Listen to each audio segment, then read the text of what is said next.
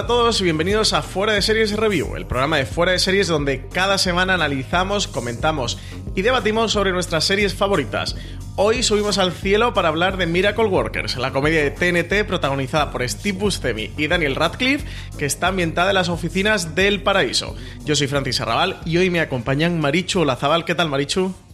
Muy buenas, pues aquí recordando la, serie del Harry Potter, que es como se le llama en mi casa al pobre chaval ya, a Eternum. pobre Daniel Radcliffe, que San Benito le ha caído. Y también está con nosotros María Santoja. ¿Qué tal, María? Pues para ser atea me están gustando mucho las series ambientadas en, el cielo. The Good Place, Miracle Workers. Hay que replantearse la fe, ¿eh, María? Me parece que sí, va a tocar entre eso y el Young Pope, ya que, ¿qué vamos a decir? Al menos en la fe en las series de televisión. Bueno, eh, como decíamos en la introducción, Miracle Workers es una comedia original de la cadena TBS norteamericana. En España la hemos podido ver a través de TNT. Es una serie producida por Andrew Singers y Lord Michael, que es el creador del mítico programa de humor Saturday Night Live. Está basada en el libro What in God's Name del escritor y humorista Simon Rich, que fue el guionista más joven en comenzar a trabajar en Saturday Night Live y es el creador de esta serie, es decir, ha adaptado su propio libro, esta, esta novela de humorística, a serie de televisión y tenemos como protagonistas a Daniel Radcliffe y a Steve Buscemi como grandes estrellas en una primera temporada de siete episodios de 20 minutos. Pero María, para los oyentes, como siempre, hacemos una parte sin spoilers, por si alguien no ha visto Miracle Workers y decide animarse antes de meternos en spoilers, mm, ¿de qué dirías tú que va esta serie? ¿Cómo picarías un poquito a la gente para que se anime a verla? Pues en este caso el título es bastante descriptivo, son trabajadores de milagros en este paraíso que, bueno, que es una especie de empresa Mm, más que es casi una fábrica donde hay distintos departamentos, que es una de las cosas más divertidas de la serie. Y los protagonistas, los más protagonistas son dos eh, ángeles que están destinados al departamento de plegarias. Eh, uno es el personaje de Daniel Radcliffe, Craig, y la otra es Elsie, interpretada por, este nombre es dificilísimo, pero lo voy a intentar, Geraldine Viswanathan. Y, bueno, eh, Radcliffe es el, que lleva allí toda la vida, eh, que, está desbordado por el trabajo y que se alegra cuando consigue eh, hacer que alguien encuentre sus llaves y eso son las plegarias más maravillosas que atiende y esta nueva compañera pues llega con mucha ambición. Paralelamente tenemos a, a Dios, que es un tipo no sé, lo más parecido al Gran Lebowski con mucho dinero, no sabría decir. El pelo lo lleva igual de churretoso que el Gran Lebowski. Bastante parecido, sí, que bueno, que está un poco desencantado de todo, no hace nada, es un inútil y, así va un poco la, la Tierra, un poco esa es la premisa y es una serie muy divertida que a mí me llamó la atención por el reparto como comentabas. En un inicio me daba un poco de pereza decir, bueno, si ya me encanta The Good Place va a ser a lo mejor lo mismo, no me va a aportar nada y la he devorado y me ha gustado un montón. Me lo he pasado muy bien viéndola. Marichu, ¿cómo definirías tu Miracle Workers y qué es lo que más te ha gustado de la serie? Yo creo que es un complemento perfecto para The Good Place. Es ese tipo de humor, de poca carcajada aparente, que sin embargo es todo, o sea, muy surrealista de fondo. Los departamentos de los que hablaba María, el tipo, el, el mismo carácter del creador, es como, pero mm, eso es un gran, iba a decir un gran Lebowski Beodo, pero es un poco redundante. Pero, pero sí, es, es un completo desastre y entonces es una, mm, bueno, es un rico completamente aniñado que alrededor tiene a gente muy competente que están superadas un poco por las circunstancias que tiene y, entre el personaje de Steve Buscemi, que es maravilloso, y Danny Radcliffe, que conforme avanza la serie dan unas ganas de achucharlo maravillosos, hace un papel, o sea, hace un papel maravilloso. Y yo mira que es, es, es, un tipo que no le tengo especial simpatía y, le vas viendo en los capítulos y es como es que te daría una chuchón, porque es que es como muy buen tipo. Es claro, una de las cosas es que los milagros solo se pueden hacer con pequeñas alteraciones del tiempo, en realidad. Es todo lo que tienes eh, en tu mano para llegar a hacer un milagro, salvo que sea uno con una intervención divina de por medio, ¿no? Y entonces es como, claro, es, es un pobre tío, pues, pues, pues eso, que se pasa pues una hora eh, con cada uno de los comandos que tiene que hacer para mover una pequeña cosa a tu alrededor, para es, es una locura de serie y sobre todo es de esas series que, que es eso, que tiene el tipo de humor de The Good Place en donde aparentemente nada hace risa, pero sin embargo si entras en el tipo de humor es maravilloso cada uno de sus capítulos.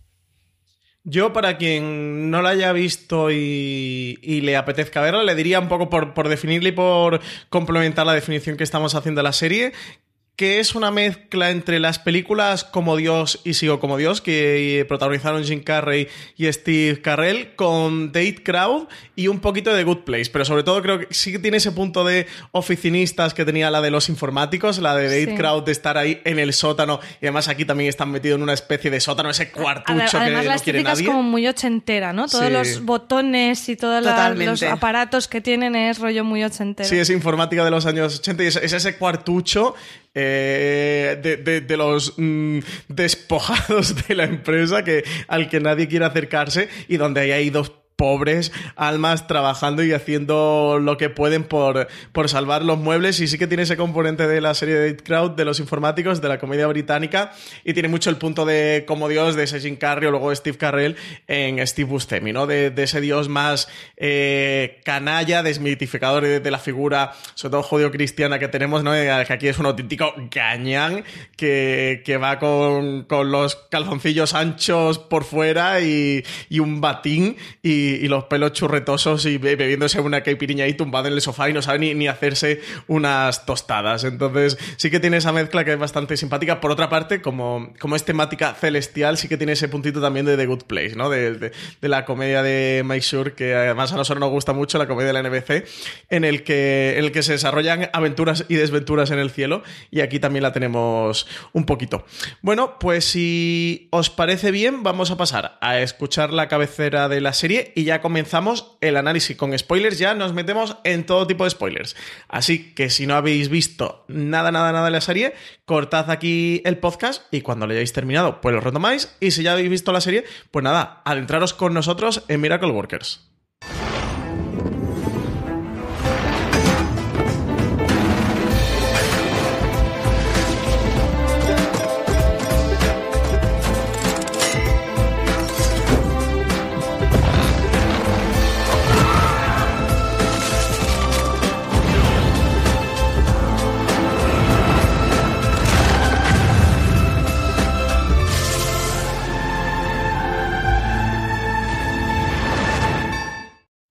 Pues empezamos ya la parte con spoilers. Vuelvo a recordarlos, oyentes fuera de series. Empezamos con spoilers, ¿eh? todo tipo de spoilers. Así que si no habéis terminado la serie o no la habéis visto completa, eh, que sepáis que estáis aquí bajo vuestra propia responsabilidad porque vamos a destriparla y vamos a desgranarla trama por trama. Bueno, ya hablando y hablando libremente, eso, con todo tipo de spoilers, eh, la serie arranca con este departamento de plegarias, con Los Ángeles Craig, que es el personaje interpretado a Daniel Radcliffe, que es el personaje que está allí de siempre un poco haciendo el pobre lo que pueda, y está de siempre porque él era un señor troglodita, o sea que lleva toda la historia de la humanidad, el pobre por ahí metido, y eso, bueno, que llega al departamento... Bueno, eso lo averiguamos bastante más tarde, Eso lo vamos a averiguar bastante más adelante, pero sí que llega allí al departamento de, plegarias, y la chica que se incorpora nueva, que llega como con sabia nueva, que es Eliza, esta Geraldine Biswanathan, que es la actriz y, que se enfrentan a este departamento a, hacer un poquito, María, lo que, lo que buenamente pueden, porque vemos eh, por qué a los humanos no nos son atendidas las plegarias y es que están completamente desbordados. O sea, aquí hay mucho trabajo para un departamento de dos personas. Los recortes también han llegado al cielo. Claro, un poco lo que comentaba Marichu, o sea, está por un lado que reciben muchísimas cuando, cuando llega ese aluvión, nunca mejor dicho, de plegarias, es, es, humanamente imposible mm, y celestialmente imposible que las atiendan todas porque no tienen recursos suficientes, pero es que además las intervenciones que pueden hacer son mínimas, como ir derritiendo un, copo de nieve para que aparezca unas llaves o ir moviendo una hoja que se ha caído encima. Entonces, el tipo de plegarias que atienden es de, de humanos que ven en esos monitores muy ochenteros, como comentábamos, diciendo por favor, por Dios, que encuentre las llaves. Eso es lo máximo casi que pueden hacer y las cosas graves no las pueden, no las pueden solucionar porque de hecho muchas veces cuando se sobrepasan intentando intervenir eh, la acaban liando más que, que, que, que, lo que solucionan, que es un poco lo que le sucede a Laisa nada más llegar, que al intentar eh, intervenir de una forma más rápida o ser más eficiente, pues acaba provocando multitud de muertes, por no recuerdo bien qué tipo de fenómeno natural que, que provoca, que al final para intentar ayudar a uno, pues acaba fastidiando a, bueno, fastidiando al nivel que mata a un montón de personas más. Y, y está, está muy bien la cómo va introduciéndonos la serie en esa, en esa ambientación que, que, como decíamos, tiene una estética muy chula, muy, muy de, de eso, de, de fábrica, de, de, de, informática de los 80, mm, todos esos detalles y yo sobre todo soy fan del el botón de reventar apéndices que se utiliza como gag recurrente en la serie y que lo, que lo descubrimos casi desde el principio. Sí, porque eh, si, si, no, no entendemos para qué está el apéndice en el cuerpo humano, no tiene ninguna función, sino para que desde el cielo le den al botón para, para revertir situaciones que no quieren que desenfoquen así. Eh, Marichu, esto es eh, una fábrica total. Este es el cielo SL. Es eh, con, con, todos sus departamentos, con jefes, algunos más aptos y otros más ineptos, y, y, estos dos pobres curritos intentando eso, salvar los muebles y salvar la humanidad que es por la que están velando. Está completamente industrializado y despersonalizado. Es maravilloso como al final, pues, pues, pues es que es toda una maquinaria. Es ¿Quién gestiona tantos millones de habitantes? Pues alguien a quien en realidad los millones de habitantes les importan un bledo y alguien que cree que la jirafa no es más que un perro con una pata quinta que, que empalma con la cabeza, ¿no? O sea, bueno, pues Claro, es que puestos a industrializar el proceso hay que a pasar a anónimo absolutamente todo el mundo. Es es maravillosa la escena que tiene con los padres y con los hermanos en donde pues, le intenta encontrar un poco el porqué, a cuál es la brillante idea detrás de la Tierra y es que es todo desastroso, si es que está todo lleno de agua, si los humanos no sirven para nada y se meten en problemas todo el tiempo. Es como, y, pues, hielo por pues, arriba y hielo por abajo. Hielo por arriba y, y, y encima fue tan vago que ni siquiera hizo el centro y lo llenó de fuego. Es como... Pues es que claro, es que pensando así de una forma racional, pues efectivamente, chico, te sobraron días en la creación, ¿no? Entonces es muy, es, es maravillosa la, la, escena que tiene esa con la familia, donde toda la familia es súper exitosa y todo está yendo súper bien y va el hijo inútil, que ya, además es muy irónico que sea el hijo pequeño, y, hace que, y el desastre de la tierra, si es que desde luego, en eso te gastaste los cuatro mil que te dejamos, le dice el padre, es como, pues sí, pues en eso, en crear jirafas. Sí, aquí tenemos el papel de Dios que lo interpreta Steve Buscemi, que luego nos damos cuenta a lo largo de la serie que, que, no es la representación de Dios que, que tenemos eh, nosotros, sino que él es hijo de una familia de cuando dice eh, me han llamado mis padres y va a ver a los padres de una familia una familia de dioses que tienen otros planetas por ahí por el mundo. Él tiene la tierra que la tiene la verdad hecha unos zorros y un dios que está bastante cansado ya de los humanos que pretende destruir la Tierra y que se lo juega todo a una apuesta con Elisa para ver si es verdad que pueden atender las plegarias de los humanos o ya los humanos no tienen ningún tipo de corrección posible y que lo mejor es destruir la Tierra y crear una nueva. Claro, él está ahí con, con esa apatía, ese, ese look de persona que lo tiene todo, pero, pero al final no tiene nada que hacer de, de niño rico. Y, y, claro, está muy desencantado con la Tierra, porque también, sobre todo en el principio de la serie, vemos como en la Tierra ya eh, pues Dios no tiene la buena imagen que tenía antes, ¿no? A mí me, me, me daba de la risa con la intervención de Bill Maher, que es este cómico sí. estadounidense que además eh, es muy conocido precisamente por su por, sus críticas a, la religión. Yo siempre recomiendo muchísimo un documental que pude ver en Sitges que se llama Religious, en el que Bill Maher hace eh, este tipo de documental a lo Michael Moore, que va mm, entrevistando y poniendo en evidencia a diferentes personas, en este caso de todas las religiones. Es buenísimo, o sea, es, es maravilloso y claro, Dios está fastidiado con él y quiere hacer que le revienten los genitales, se equivoca y lo que hace es que le crezca el pene a Bill Maher. O sea, cosas así. En eso eh, a eso se dedica Dios en su día a día cuando no a tener a buscar eh, profetas en una especie de Tinder de profetas. O sea, es un tío que ya le da igual todo y, cuando ve que la Tierra ya no va a dar más de sí, está pensando su nuevo proyecto eh, en el que invertir como sus esfuerzos.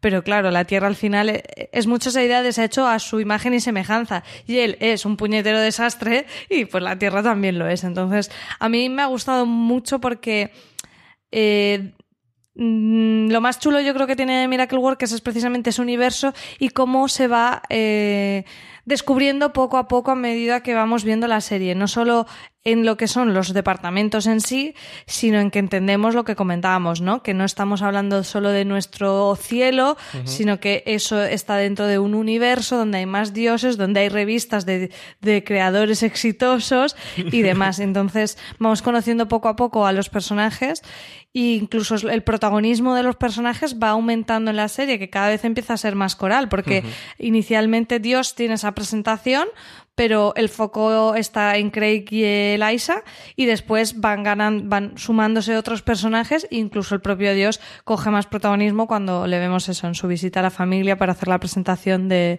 el restaurante giratorio con su mm, lanza pinza de comida y esa pinza, yo quiero una de esas. Sí, que para él es la base de ese nuevo restaurante planeta que, está creando.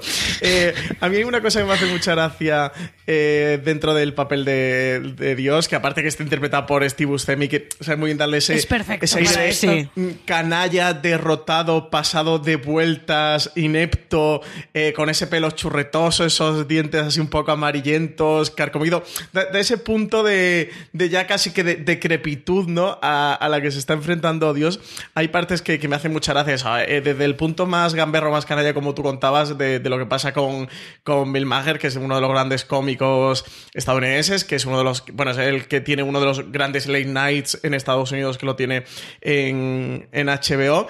Eh, ¿Cómo van jugando con, toda la iconicidad de, las religiones y van intentándolo subvertir o van haciendo ciertos chistes y, sobre todo, actualizándolo, llevándolo al, al lenguaje moderno, sobre todo para mí, máxima representación en este Tinder de profetas, este Prophet Meet en el que la asistenta le enseña a Dios qué nuevos profetas quiere, quiere conocer y transmitirle su palabra y a cuál les hace match. Y, le va enseñando, bueno, mira, este de barbas es más clásico, eh, como un tipo de, toda la vida, prefieres este que es tipo predicador, afroamericano, y, y cómo cuando se le, cuando se le aparece a este, a este profeta o a este intento de profeta eh, afroamericano, la cosa no funciona porque es un tío bastante torpe y porque estas nuevas maneras, estas maneras en, tiempos actuales ya no, no, terminan de cuajar, ¿no? No terminan de funcionar y ya no hay profetas. Y me hace mucha gracia cómo, juegan recurrentemente con, todo eso, intentan tirar de ahí un poquito del, del hilo para crear situaciones cómicas. Bueno, más allá de Craig y Eliza y Dios que comentábamos, tenemos a Sam y Laura, que es la pareja terrestre de humanos, que es la apuesta para salvar la Tierra, pero primero vamos a hacer un corte de publicidad y nada, a la vuelta de publicidad hablamos de esta pareja en la que recae sobre ellos la responsabilidad de salvar a toda la humanidad. No Limit, la serie de acción y espionaje francesa creada por el prestigioso cineasta Luc Besson, llega a Cosmo. Su protagonista es Vazon Liberati, un agente con una enfermedad incurable. Sin embargo, a Vazon se le presenta una oportunidad única en la vida, aceptar una oferta de trabajo de una misteriosa organización secreta del gobierno a cambio de acceder a un tratamiento médico experimental. El agente deberá aprender a llevar esta nueva vida secreta delante de todas las mujeres que le rodean, ya que su hermana, también agente de policía, su exmujer y su hija adolescente creen que es un simple instalador de alarmas. ¿Qué será más difícil para Bazón? ¿Luchar contra el terrorismo internacional? ¿Guardar las apariencias? Seis meses, un año a lo sumo. Lo siento. Aunque hay un tratamiento experimental, una forma no de curar, pero sí de ganar tiempo. Por la presente acepta su incorporación en la red Hydra, expertos en la lucha contra el crimen internacional. A cambio de sus servicios al Estado, accederá al tratamiento experimental NH13. Como agente del Hydra operará al margen de la legalidad. Resumiendo, me está diciendo que para sobrevivir debo ser un proscrito.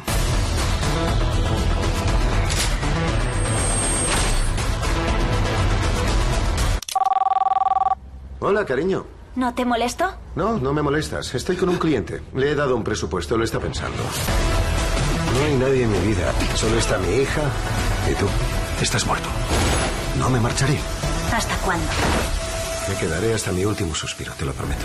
Acción, diversión y mucha adrenalina el próximo viernes 10 de mayo a las 22 horas en el estreno en doble episodio de No Limit en Cosmo.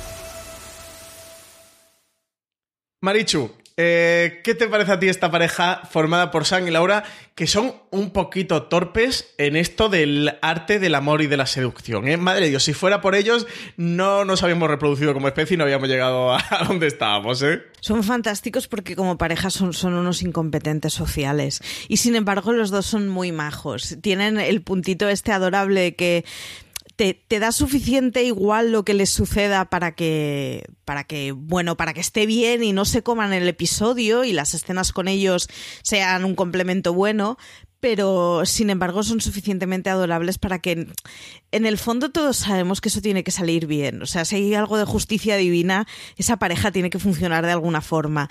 Y sin embargo, tampoco es una cosa que es, es, curioso porque siendo el, digamos, el punto central de la serie, que si ellos se besan, esto se salva y si no, pues nos vamos todos al carajo, en el fondo consiguen que sea una cosa muy relevante. Entonces, le dan el suficiente punto para que sea una cosa simpática, pero que no pese y que no se acabe convirtiendo en, en un culebrón de discusiones y amores, sino que pasa a ser una cosa pues bonitamente alineada, digamos. Yo creo que, que, son una pareja, como dices, Marichu, súper adorable, muy torpes, muy desastres y inútiles como lo que nos quieren contar que es la Tierra, pero creo que se equilibra muy bien lo que, lo que comentábamos, ¿no? La, esa historia que estamos viendo a través de los trabajadores del paraíso por las pantallas y eso mismo que vemos en la pantalla, que son estos dos, eh, que, bueno, que ambos han pedido a Dios o a lo que haya más allá eh, que, que suceda algo entre ellos, que de hecho es un poco el motivo por el que eh, el AISA elige esa plegaria, o sea, el AISA debe resolver una plegaria para mmm, callarle la boca a Dios y que así no destruya la tierra y elige esta porque considera que es la más fácil porque ha encontrado que es una plegaria cruzada, significa que tanto él como ella han pedido lo mismo. Y aunque pareciera fácil, como son tan tímidos, pues es, es, se complica mucho. Pero yo creo que son mm, totalmente entrañables y que, y que dan que da, que da, mucho respiro a todo lo que vimos también dentro de, de, de ese paraíso. O sea, me, me, gusta mucho cómo complementan las dos cosas y, y, yo es que me he meado de la risa. O sea, eh, con, con, Sam hablando con su abuela por Skype para que le ayude a poner una sábana bajera en el colchón a mí, mm, es que de verdad, eh, yo de verdad he soltado varias carcajadas viendo yo, esta yo serie, no pude... una en ese momento, ¿eh?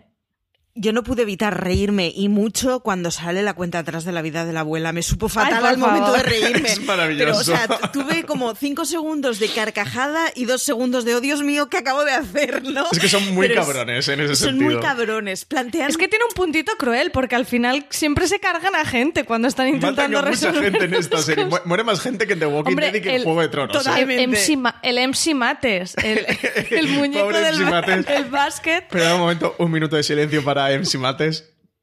Vuelta del minuto de silencio por MC Mates. U- Una de las Al grandes que le revientan el apéndice. del botón del apéndice. ¿eh? Una de las grandes víctimas. Y, y esa pobre niña traumatizada Esa por pobre MC Mates niña, que muere en la escalera.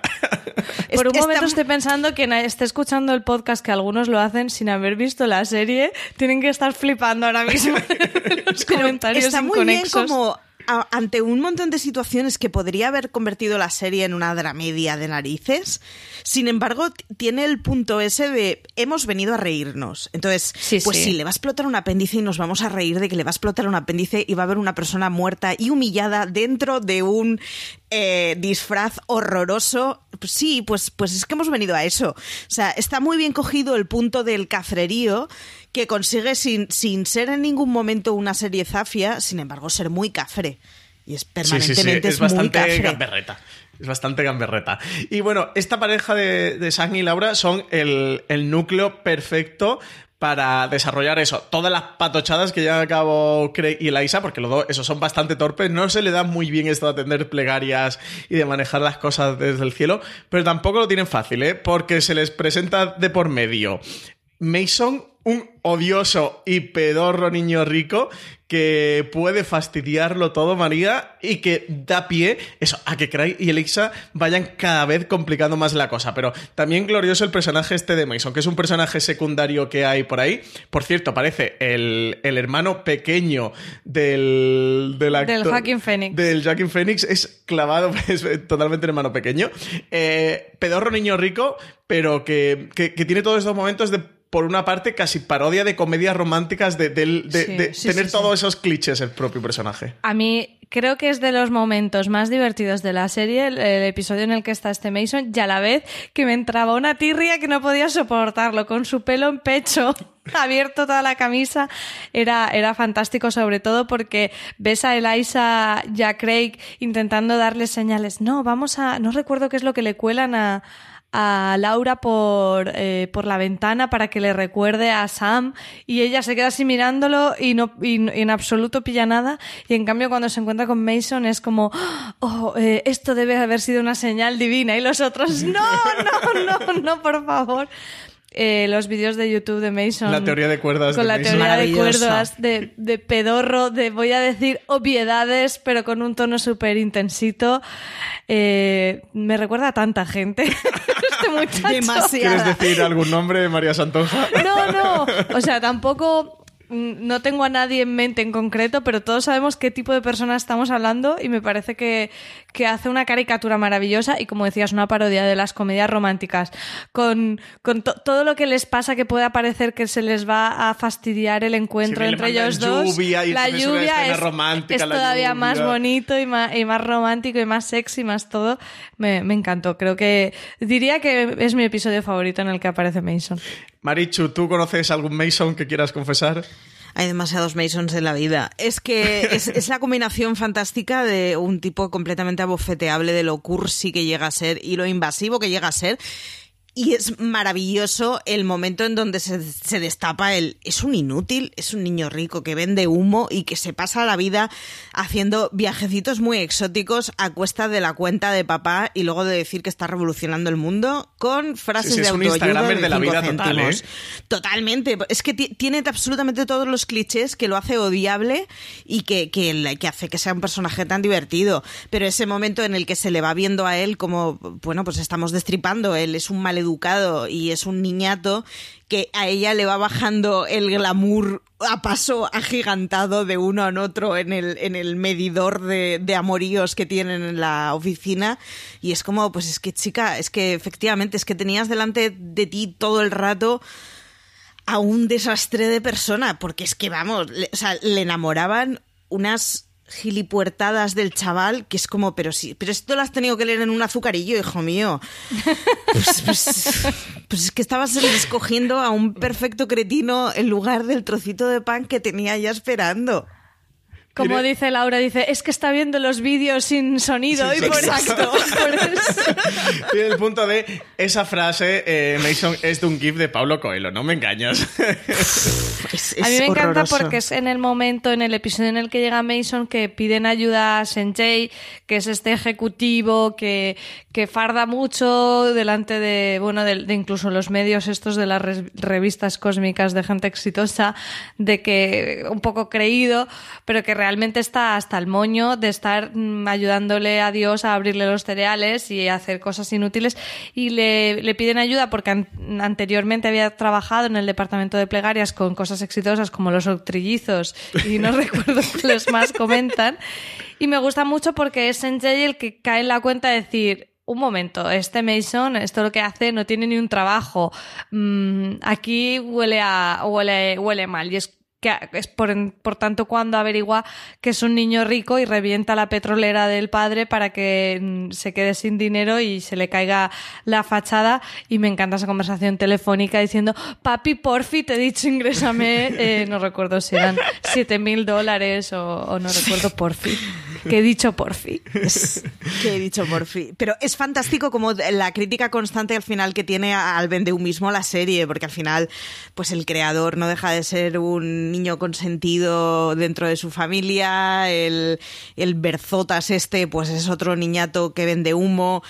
Eh, las aspiraciones de Sanjay son Mm, presumir de un trabajazo de super ejecutivo que ha conseguido cuando al final se dedica a abrir zumos. O sea, es un poco el bajémonos los humos, nenes, mm. que, que, al final la mayoría de nosotros hacemos trabajos más o menos de oficinistas con más o menos teléfono de por medio, pero menos aires en todos estos instagrameos y estos momentos de éxitos laborales que no entenderás si te cuento qué hago y al final estás abriendo eso, un pack de cereales y coleccionando cochecitos de plástico. Yo creo que la serie, eh, eh, si tiene un mensaje, que no sé si lo pretende, más allá de hacernos pasar un buen rato y divertirnos, es abrazar, eh, pero, pero a manos abiertas y abrazar la, torpeza humana. O sea, es decir, eh, creo que Marichu lo, señalábamos, lo señalabas muy bien, ¿no? De decir, estamos en la época de, del Instagram y del postureo y, no nos engañemos que somos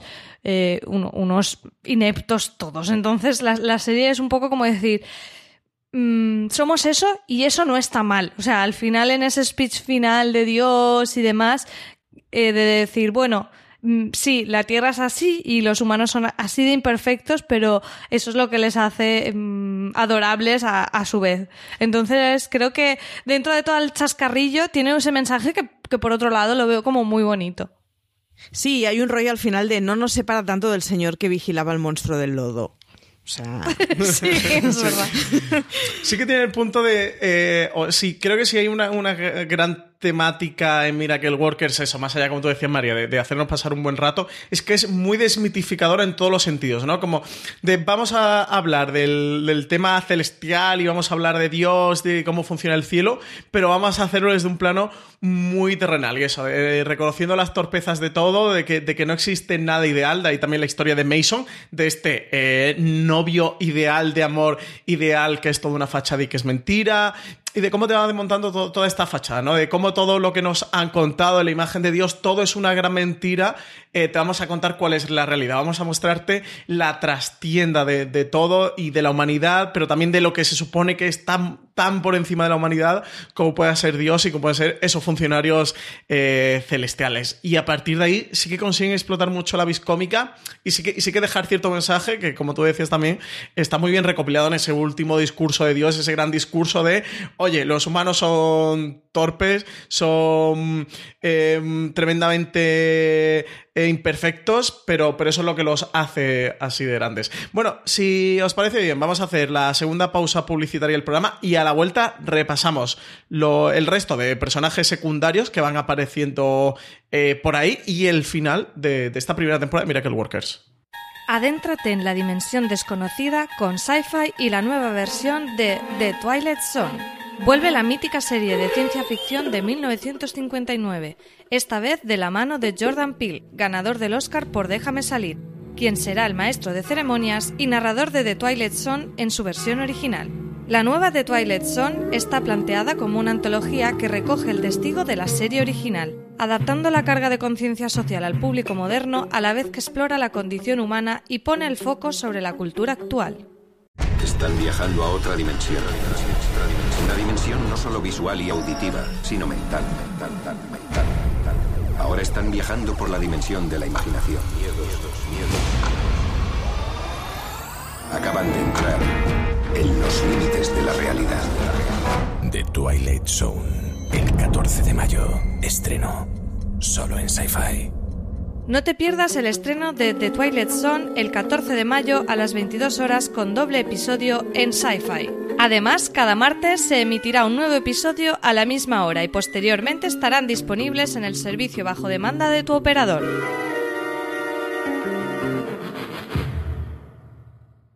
Antes de publicidad hablabais de Senjay, de este ejecutivo de Dios, casi el secretario de Dios que le abre el paquete de cereales que tenemos por aquí. También tenemos a Rosy, la ayudante de Dios, que pasa de ser una más a ser la, ayudante en sustitución de Senjay. Eh, María, si importantes son los protagonistas, también son importantes los secundarios. Eso hemos hablado antes de Mason, ya hemos hablado de Senjay, también tenemos por aquí a Rosy.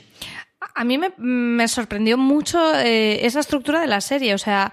Estamos acostumbrados en que una sitcom clásica, que bueno, esto no es sitcom, no es multicámara, es una comedia eh, con, con, una realización mm, con, con, multicámara y con diferentes sí que escenarios. Mucho con ciertos escenarios fijos que sí que es propio de la sitcom. El Sí, tiene de los escenarios clásicos, pero no el tema de grabarlo con gente y demás. Pero bueno, en las comedias hablemos en general, estamos muy acostumbrados, y especialmente en la sitcom, que nos presenten a los personajes en el primer episodio, todos queden eh, muy definidos y a partir de ahí vayan creciendo.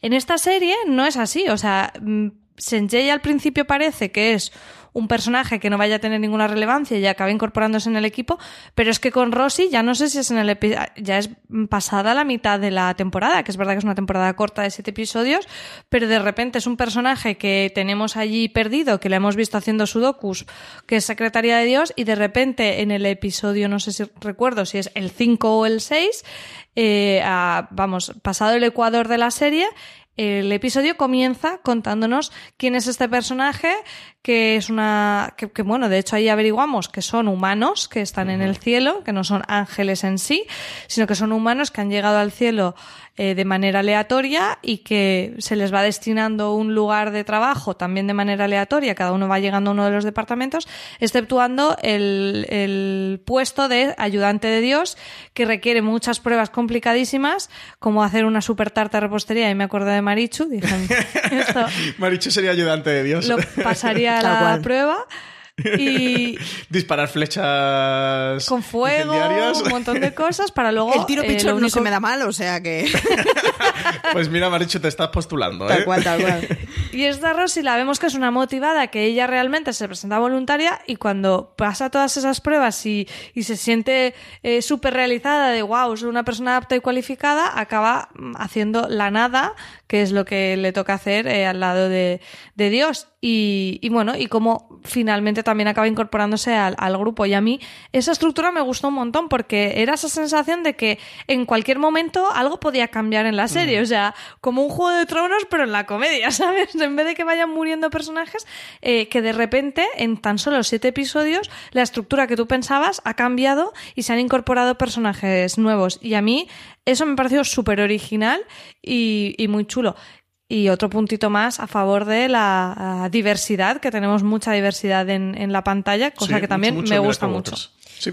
Eh, Marichu, uno de los grandes valores, como decía María, es el desarrollo de los personajes, de cómo van creciendo a lo largo de toda la serie, que pasamos de un protagonismo más cerrado en, en Dios y en Craig y en Eliza, y se va abriendo hacia Senjay o hacia Rosy.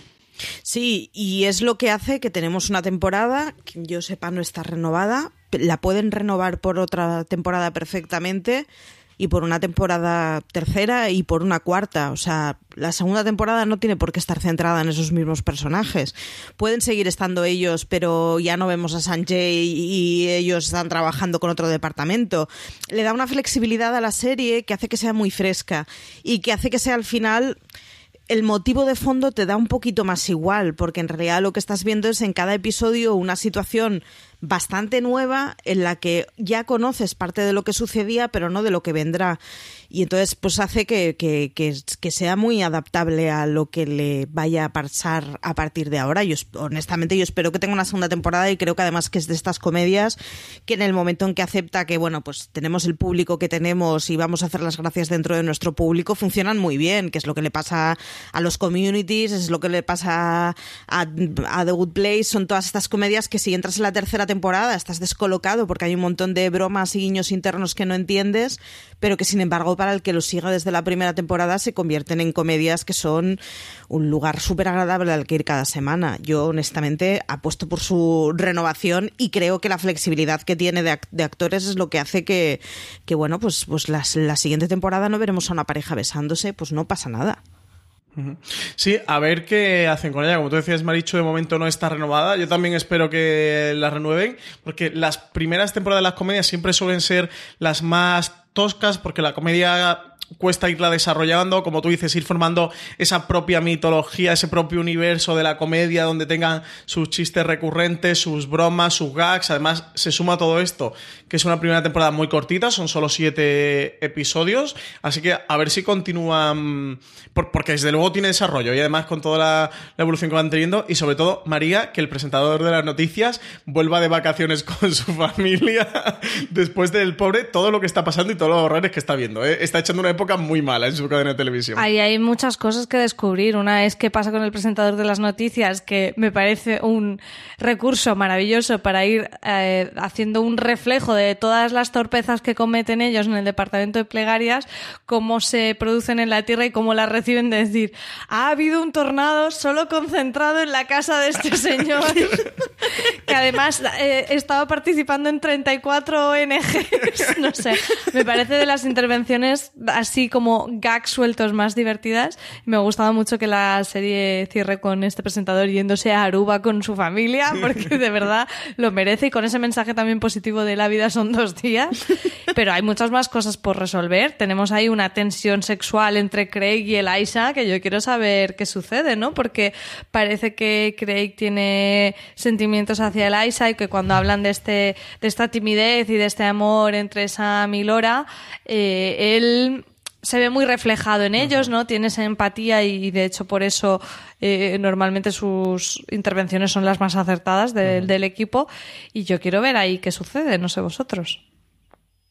Marichu. Sí, que luego además ti- tiene cosas que, que hemos pasado como muy desapercibidas, pero eh, el hermano de Dios, que por cierto es negro, hijo de una asiática, me parece maravilloso. O sea, Es el, el Titus, pasa- es el- Titus Sí, de- efectivamente. De Es que, claro, lo estamos, lo estamos pasando por alto, pero es que el hermano es Titus. Quiero decir, hay hay mucho hilo que están dejando por ahí que, que se puede... Ostras, es que, que quiero volver a ver una escena de esa familia en otra comida. Tiene muchas cosas de estas que se agradecen muchísimo. La hermana, a su vez, es una de las actrices que sale en Life in Pieces, que es, que es una comedia de la CBS que a mí me encanta. Quiero decir... eh, hay mucho personaje por ahí secundario que, que no tiene ningún tipo de peso y ningún tipo de importancia que aguantarían arcos secundarios perfectamente. Yo por eso digo, el- es que la temporada siguiente puede ser una cosa completamente distinta, en donde sigamos viendo a Radcliffe, claro que sí, porque ya han establecido una pareja y han establecido unos protagonistas que, con los que tenemos una relación, pero, pero que puede ser una cosa completamente distinta, igualmente loca, que no empiece de cero, en el sentido de que, pues, pues al final toda esa broma interna ya la tenemos generada, pero que el argumento sea completamente fresco. Es, es que me parece una, una maravilla de serie que ha pasado desapercibida injustamente. Sí, sí, sí, la tenemos que reivindicar. Yo, la escena esa de la familia, de los hermanos picándole a, a Dios para que le explique a los padres que miran anodadados y intentan un poco hacer ahí de, de intermediarios, de bueno, no, hay que valorarle el esfuerzo y decir, bueno, pues explícale, explícale que es una vaca. Pues es como un Es perro que puedes ordeñar y beber de él. Y que es un perro, jirafa. pues como una vaca, pero que puede ser tu amigo.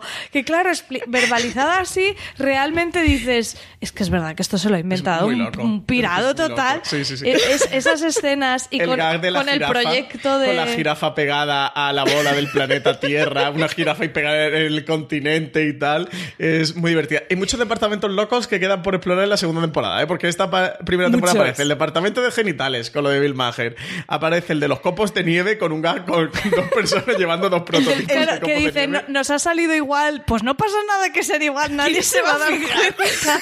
Porque claro, ellos tendrán instrucciones absurdas como, no, no, es que en este planeta cada copo de nieve debe ser distinto. y te ves ahí sí. a los trabajadores diciendo, va, tira, han salido dos igual, nadie lo va a comprobar, tira para adelante. Tenemos también Pero departamento es, de, esas de nubes. series que, que Digo que es de esas series que yo me imagino a alguien haciendo zapping y encogiendo un fotograma en el que hay una señora con, con traje así como de, pues más bien tirando a ejecutiva, delante de un adulto disfrazado de copo de nieve y ¿qué es esta basura que estás viendo? O sea, y claro, sin embargo, sin embargo es, es- son escenas maravillosas. O sea, ¿quién es el beodo al que se le ha ocurrido todo esto? Porque es una sucesión de cosas muy surrealistas que, que es lo que hacen que sea una serie muy chula. Y yo por eso digo el, el injustamente ninguneada, ¿no? Porque es de estas series que es como.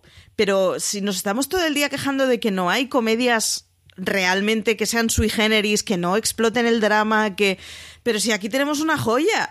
Pues, pues mira, Sí, sí, sí. son siete Tiene episodios. ese punto de, de Ricky Morty de, y de Dan Harmon de abrazar el surrealismo. De hecho, podría ser Totalmente. una serie muy Dan Harmon de, Muy community, de sí, muy tiene community, ese punto. de entregarse absolutamente, de, de no tener eh, timidez, ni reparos, ni vergüenza de, de eso, de abrazar locuras de este tipo. Eso yo iba a decir, el, el señor del departamento de nubes hablando con, con la ejecutiva y diciéndoles que es que no tenemos jefes, que no ha abandonado, es que ya da igual las nubes que hagamos, eh, ya estoy, pues uno hace una nube alargada, otro hace una nube gorda, ya estamos haciendo nubes con formas que solo los niños identifican de vez en cuando. Mi favorito es el de pezones masculinos.